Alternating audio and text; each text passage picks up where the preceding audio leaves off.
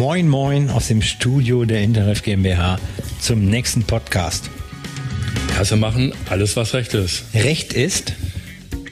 Abgabenordnung, Kasse, Kassensturz, Kassennachschau, Datensicherheit, Kassensystemhersteller, Zugangsberechtigung, Kassensoftware, BSI Kassenbetreiber. Mit Jürgen Recher. und Lars Fuhl.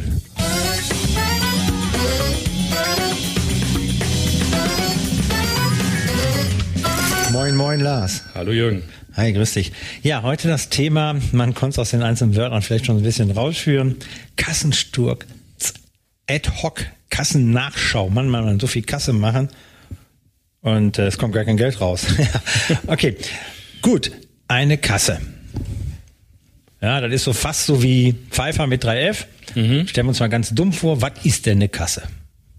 Ja, das haben wir ja schon mal im allerersten Podcast besprochen. Ja. Äh, eine Kasse ist etwas, wo Bargeldeinnahmen verwaltet werden. Es muss Bargeld sein. Ja, Okay, weil es ist ganz lustig, äh, ja, es gibt äh, unterschiedliche Hersteller, Kassensystemhersteller, die sich unterschiedlich einordnen. Und man mag es nicht glauben, es gibt einen uns bekannten Hersteller, der sagt, er wäre Kasse und äh, der hat keine Bareinnahmen, der hat, der rechnet ab äh, die Krankenkassen, ja, und trotzdem sagt, er wäre Kasse. Und damit hat er natürlich extrem viele Auflagen, äh, die andere nicht haben. Ähm, gut, äh, da wehre ich mich jetzt nicht gegen. ja, Ne? genau. Okay, also Kasse ist immer dann dort, wo Bargeld reinkommt. Verstehe ich.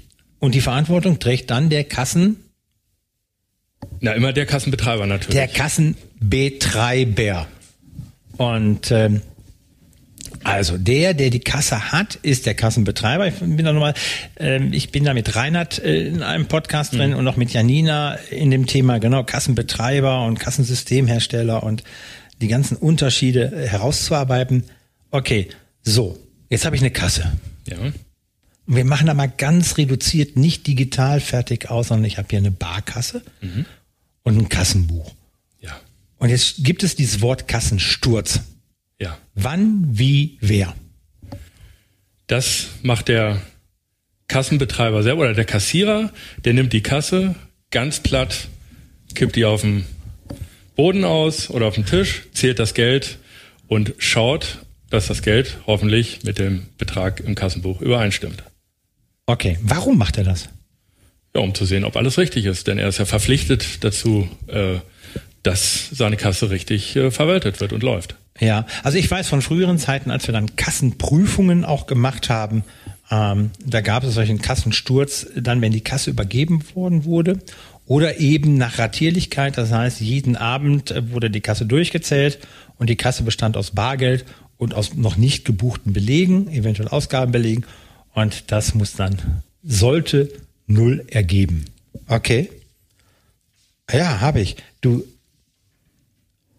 Okay, das ist ein Kassensturz, zu schauen, ob entsprechend, ähm, ja, ob der Bargeldbestand mit dem ist, was in der Dokumentation nachgewiesen ist. Das kann ein Kassenbuch sein, das kann elektronisch sein.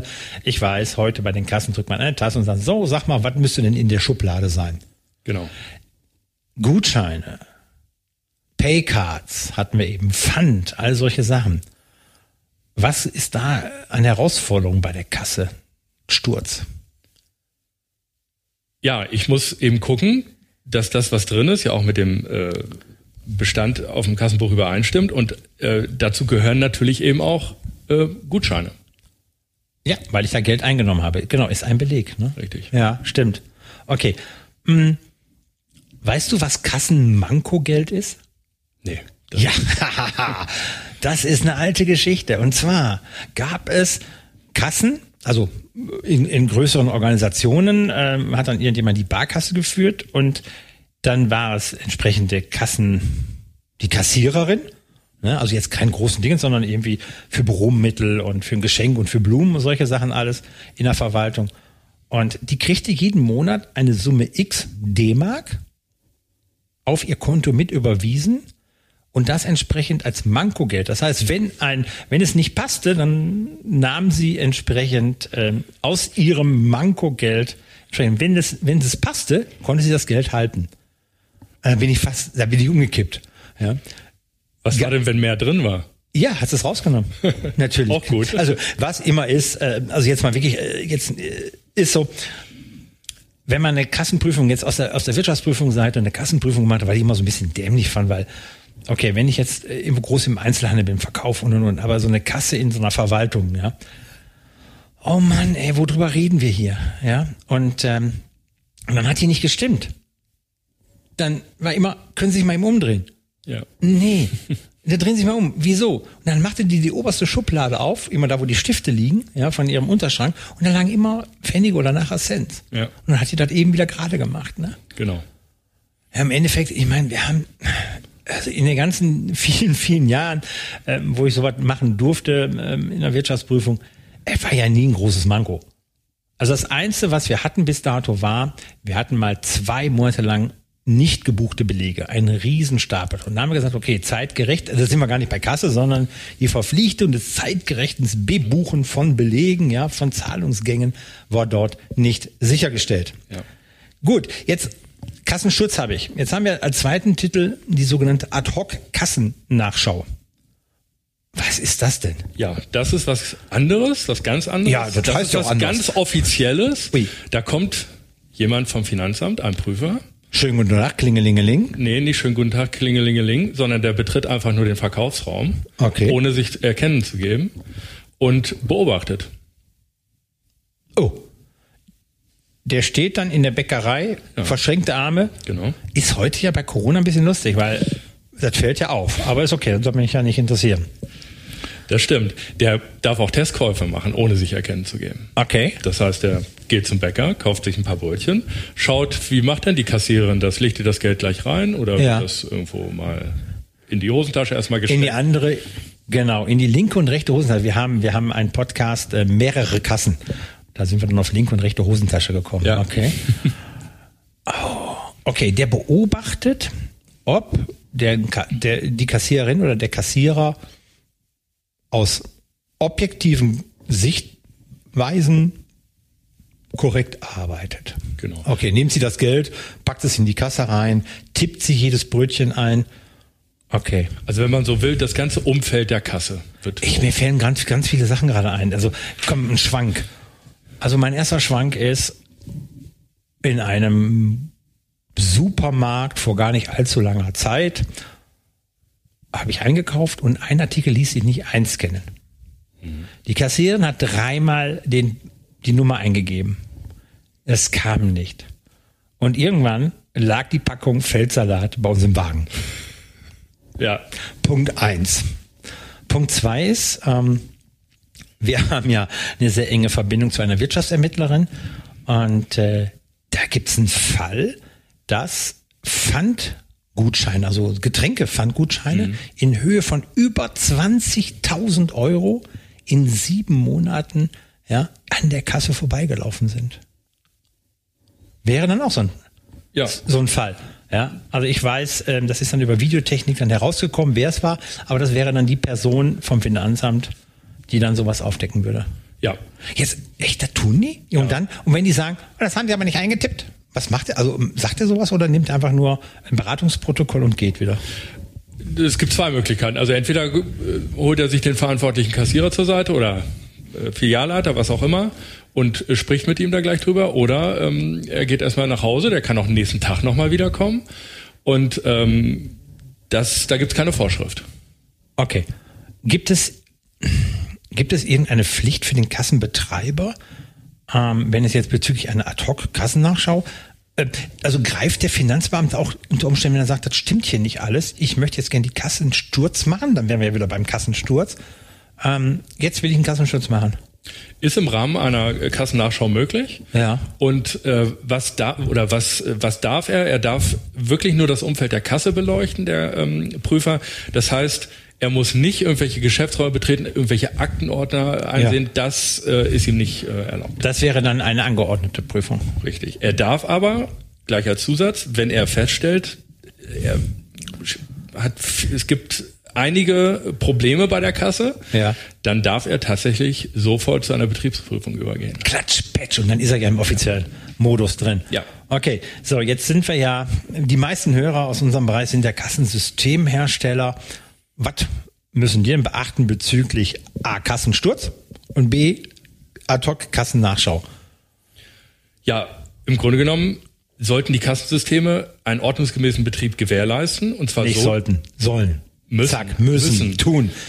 äh, sodass ein Kassierer gar keine Fehler machen kann und das möglichst vermieden wird. Da müssen eben so Dinge sein wie ähm, der aktuelle Kassenbestand sollte immer anzeigbar sein über ein Kassenbuch äh, und Der, der auch nicht veränderbar ist. natürlich. Also äh, ich, ich, ich habe ja kein Problem, ich drücke eine Taste und sehe, okay, wie viel müsste ich jetzt drin haben? Cash in Tash.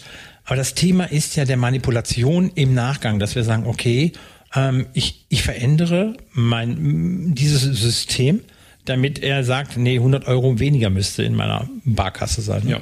Ja, Genau. Okay. Hat er irgendwelche Kassen, so ein Kassensystemhersteller und so, und so, und so Kunden, haben die irgendwie das Thema Ad-Hoc-Kassennachschau, müssen die da irgendwas beachten? Ja, äh, man kann immer davon sprechen, oder man muss davon sprechen, dass dieser sogenannte Z3-Export, also der Export für die Finanzverwaltung, muss möglich sein. Ja, klar. Ne, dass äh, Prüfer sich das dann mitnehmen Ja, kann ja. und die Daten nochmal in Ruhe auswerten kann. Äh, ansonsten wie immer, der Kaufmann, der Kassenbetreiber ist für die ordnungsgemäße Kasse zuständig. Äh, letztlich muss er sich davon überzeugen, dass er ein vernünftiges Kassensystem hat. Ja, und der Kassensystemhersteller, da komme ich jetzt noch mal rein, Dokumentation, ein gutes Handbuch zu haben, zu sagen, wie mache ich denn jetzt hier einen Kassensturz? Welche Taste muss ich drücken, um zu sagen, okay, wie ist mein wirklicher Bestand jetzt gerade? Ja. An- Anwenderhandbuch, ja. Ja. Okay. Ein Kassensturz wird er dokumentiert, dass ich geprüft habe? Nein. Muss nicht, ne? Nö. Bei einer Übergabe. Also ich weiß, äh, ähm, bei Übergaben würde ich es mehr protokollieren lassen. Da würde ich ähm, jetzt mal ganz klassisch den Lolo ausdrucken. Den, den hat man ja so und so viel die Barkasse und dann zu sagen, okay, jawohl, stimmt mit dem Barbestand überein. Äh, wenn ich jetzt meine Kasse übergebe an jemanden, Urlaubsvertretung oder solche Sachen alles. Der klassische Tagesabschluss. Ja, genau, genau, genau. So, was darf denn so in so einer Kasse, wenn ich jetzt so eine Kassen, so einen Kassensturz mache? Ich, ich lasse die Kasse stürzen. Das hört sich immer komisch an, ja, ja. Ähm, was darf da drin sein? Bargeld, Jo, Gutscheine, jo. Aufzeichnung darüber, dass vielleicht irgendwas nicht geklappt. Also klassisches Beispiel wäre diese äh, der Feldsalat, von dem du gerade gesprochen hast. Wenn man den nicht vernünftig eingeben konnte, dann wäre es auch gut, wenn man das irgendwie Den Feldsalat in die Kasse reinlegen. Nein, nicht den Feldsalat, sondern ein kleines Zettelchen wird auch schon rein. Ja, okay. Ja, ich weiß auch zum Beispiel, ähm, da kommen ja so Zettel dann morgens auch rein, so und so viel Wechselgeld. Damit einfach nochmal ein Gefühl daran ist, so und so viel Wechselgeld war, war drin. Wird natürlich erfasst vorher in der Kasse bei der Übergabe. Okay, wir haben, wir haben das Thema Kassensoftware mitschreiben. Klar, jeder Kassensystem, alles was, jede Bebuchung, jeder Eingang, jeder Ausgang muss unverändert mitgeschrieben werden. Ähm, Kassensturz, die Möglichkeit, dort entsprechende Dokumentation rauszuhauen, dass ich mir sie unterzeichnen lasse, unterschreiben lasse. Und wie du sagtest, klar, Z3 sowieso. Ja. Sprich, die maschinelle Auswertbarkeit von Daten, die müssen sichergestellt werden. Nach Möglichkeiten nach dem Beschreibungsstandard. Ja, aber das ist nur eine Möglichkeit, keine verpflichtende. Ja. Okay, cool. Lars, jetzt haben wir ganz schön viel Kasse erzählt. Wir haben keine Kasse gemacht. Naja. Ja, ich gucke auf meinem Schreibtisch, es liegt immer hier noch kein Geld, nichts. Mann, Mann, Mann, nicht mal ein Gutschein. Was ist diese ganze Geschichte Kassenbetreiber, Software, Kassensystem, Kassennachschau, Kassensturz, ähm, bam, bam, bam, bam, so viele Begriffe. Wenn unsere Hörer jetzt wuschelig im Kopf sind, was ist der ultimative Tipp für die? Dann melden Sie sich bei uns, Ja. vereinbaren ein Gespräch mit einem Experten. Yep. Am besten direkt eine E-Mail an it-revision.interref.de oder auf unsere Internetseite gehen www.interref.de und dort die Kontaktdaten raussuchen. Das sollten Sie tun, liebe Hörerinnen und Hörer. Wenn Sie sagen, Mensch, vor lauter Kasse weiß ich nicht mehr, wo der Wald steht, ja, rufen Sie uns an oder schreiben Sie uns eine Mail, fragen Sie uns und äh, wir klären das. Bis dahin, Lars, vielen Dank, dass du hier warst. Vielen Dank für den Input über das ganze Wort Spielekasse. Bis demnächst. Ciao. Tschüss.